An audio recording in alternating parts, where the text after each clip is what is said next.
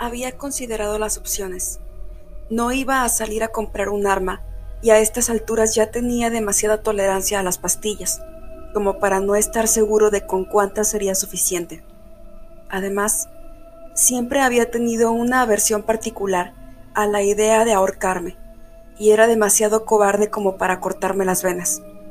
Así que decidí saltar.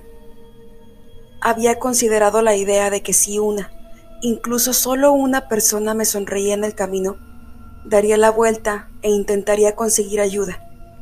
Supongo que esa era la última parte dentro de mí que se aferraba a alguna esperanza en el futuro.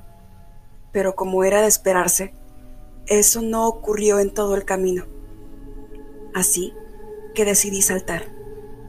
Caminé tranquilamente hasta la mitad del puente.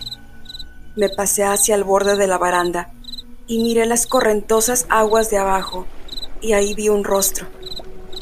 No era un pez y tampoco era humano.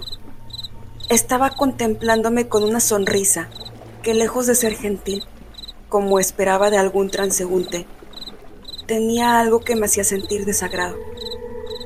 Verás, había decidido saltar, pero algo en esa sonrisa me salvó la vida, porque me sugería, anda, no puedo esperar para conocerte.